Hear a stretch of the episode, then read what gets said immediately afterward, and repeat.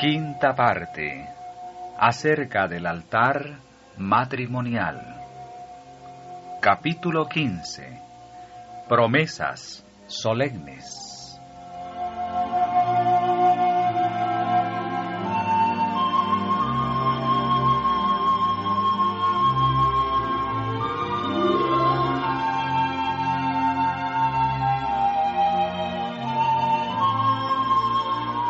Propósito de Dios para ambos esposos.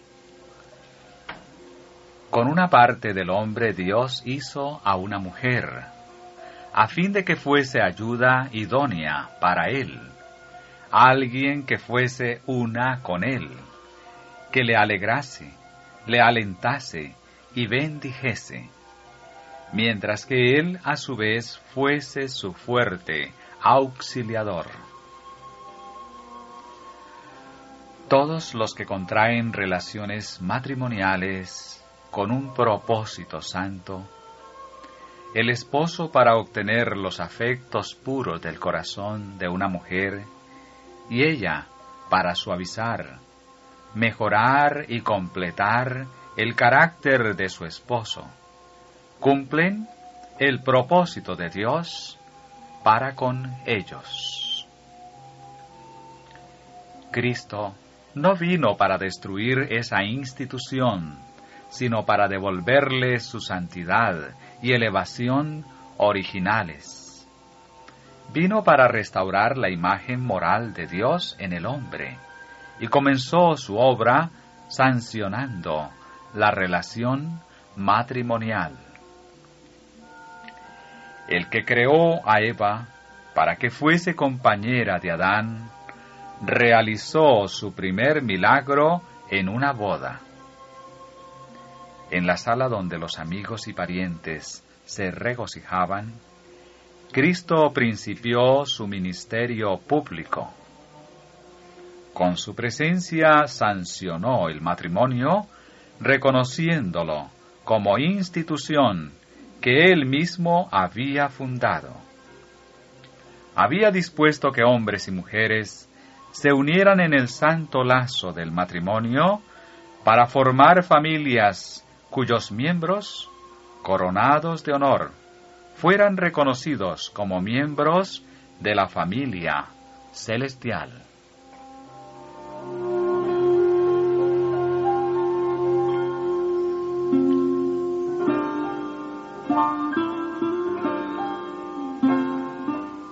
Jesús quiere matrimonios felices.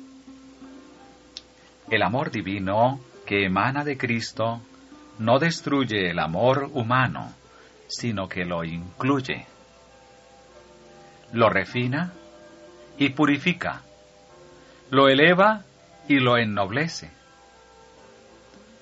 El amor humano no puede llevar su precioso fruto antes de estar unido con la naturaleza divina y dirigido en su crecimiento hacia el cielo. Jesús quiere ver matrimonios y hogares felices. Como todos los otros buenos dones confiados por Dios a la custodia de la humanidad, el casamiento fue pervertido por el pecado pero es propósito del Evangelio devolverle su pureza y belleza. La gracia de Cristo es lo único que puede hacer de esta institución lo que Dios quiso que fuera, un medio de bendecir y elevar a la humanidad. Así pueden las familias de la tierra, en su unidad, paz y amor, representar la familia del cielo. La condición de la sociedad ofrece un triste comentario acerca del ideal que tiene el cielo para esta relación sagrada. Sin embargo, aun a aquellos que encontraron amargura y chasco donde habían esperado obtener compañerismo y gozo, el Evangelio de Cristo ofrece solaz.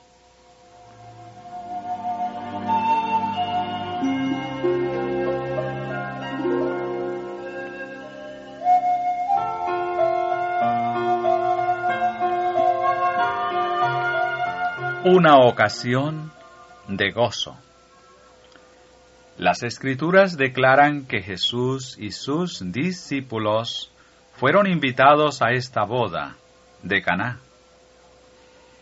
Cristo no dio a los cristianos autorización para decir al ser invitados a una boda, no debiéramos asistir a una ocasión de tanto gozo.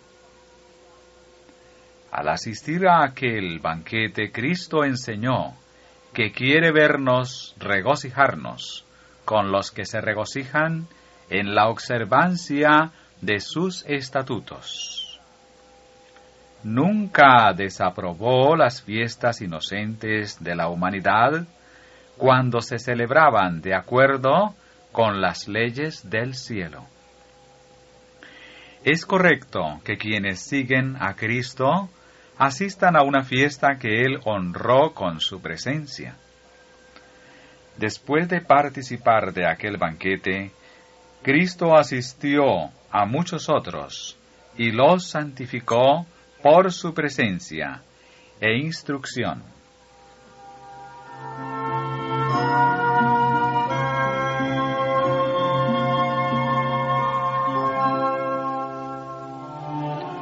La prodigalidad, la ostentación y la hilaridad no son apropiadas para las bodas.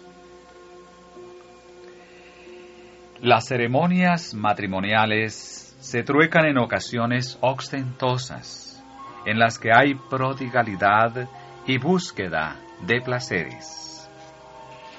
Pero si las partes contratantes concuerdan en sus creencias y prácticas religiosas, si todo se hace en forma consecuente y la ceremonia se realiza sin ostentación, ni despilfarro, la boda no desagradará a Dios.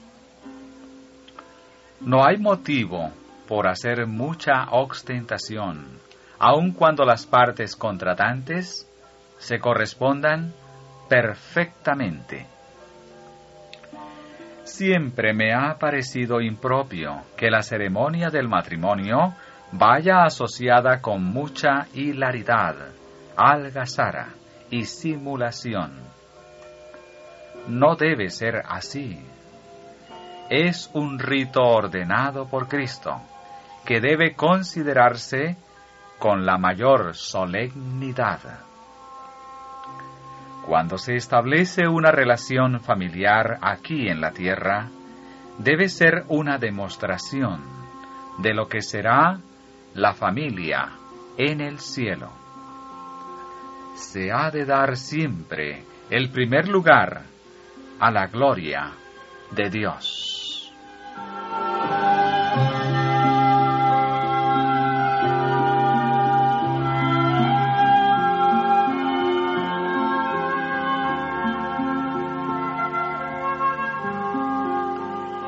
Una boda en la casa de la señora White. Más o menos a las once de la mañana el martes, nuestro amplio comedor quedó preparado para la ceremonia de la boda. En ella ofició el hermano P. y todo fue muy bien. Se solicitó que la hermana Huay ofreciese la oración después de la ceremonia el Señor me dio una libertad especial. Mi corazón fue enternecido y subyugado por el Espíritu de Dios. En esa ocasión no hubo bromas livianas ni dichos insensatos. Todo lo relacionado con este casamiento fue solemne y sagrado. Todo fue de carácter elevador e impresionó profundamente. El Señor santificó esa boda, y los dos cónyuges aunan ahora sus intereses para trabajar en el campo misionero, para buscar y salvar a los perdidos. Dios los bendecirá en su obra si andan humildemente con Él, apoyándose de lleno en sus promesas.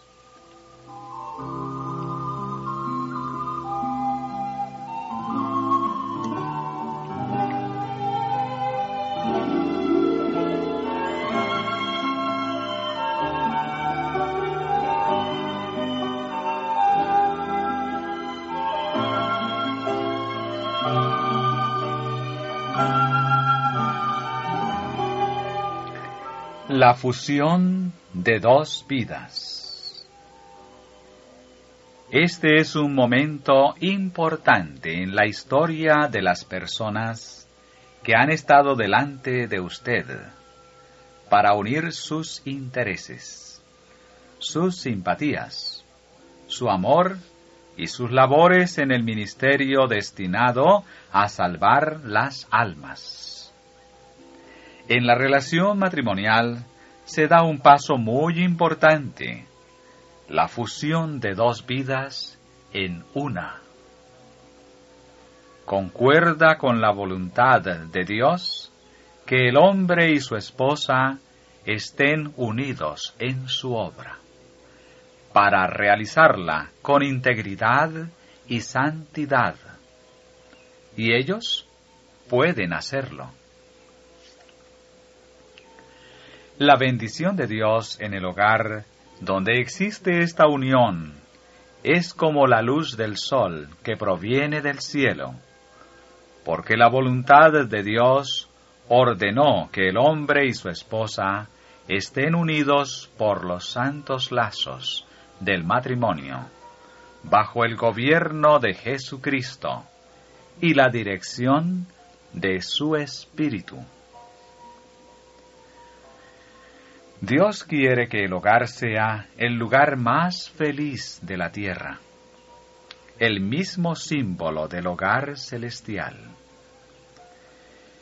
Mientras llevan las responsabilidades matrimoniales en el hogar y vinculan sus intereses con Jesucristo, apoyándose en su brazo y en la seguridad de sus promesas, ambos esposos pueden compartir en esta unión una felicidad que los ángeles de Dios elogian.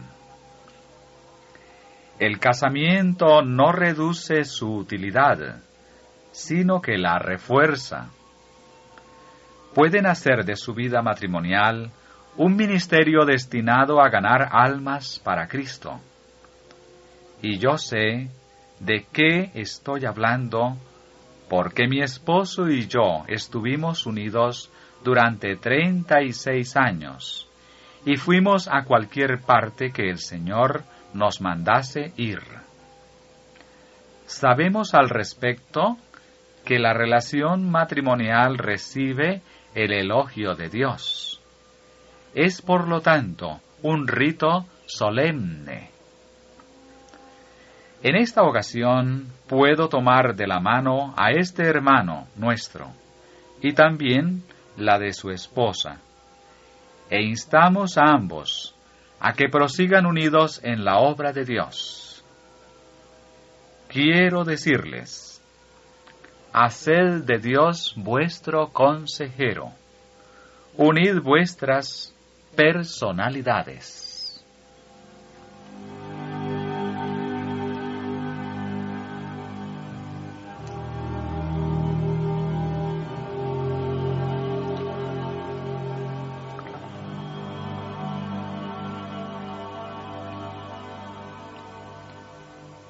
Consejos a una pareja recién casada. Estimado hermano y estimada hermana, acabáis de uniros para toda la vida. Empieza vuestra educación en la vida marital. El primer año de la vida conyugal es un año de experiencia en el cual marido y mujer aprenden a conocer sus diferentes rasgos de carácter, como en la escuela un niño aprende su lección. No permitáis, pues, que se escriban durante ese primer año de vuestro matrimonio capítulos que mutilen vuestra felicidad futura. Hermano mío, el tiempo, las fuerzas y la felicidad de su esposa están ahora ligados a los suyos. Su influencia sobre ella puede ser sabor de vida para vida o sabor de muerte para muerte. Cuide de no echarle a perder la vida. Hermana mía, usted debe ahora tomar sus primeras lecciones prácticas acerca de sus responsabilidades como esposa. No deje de aprender fielmente estas lecciones día tras día. Vele constantemente para no abandonarse al egoísmo. En vuestra unión para toda la vida, vuestros afectos deben contribuir a vuestra felicidad mutua. Cada uno debe velar por la felicidad del otro. Tal es la voluntad de Dios para con vosotros. Mas aunque debéis confundiros hasta ser uno, ni el uno ni el otro debe perder su individualidad. Dios es quien posee vuestra individualidad, y a Él debéis preguntar, ¿qué es bueno? ¿Qué es malo? ¿Y cómo puedo alcanzar mejor el blanco de mi existencia?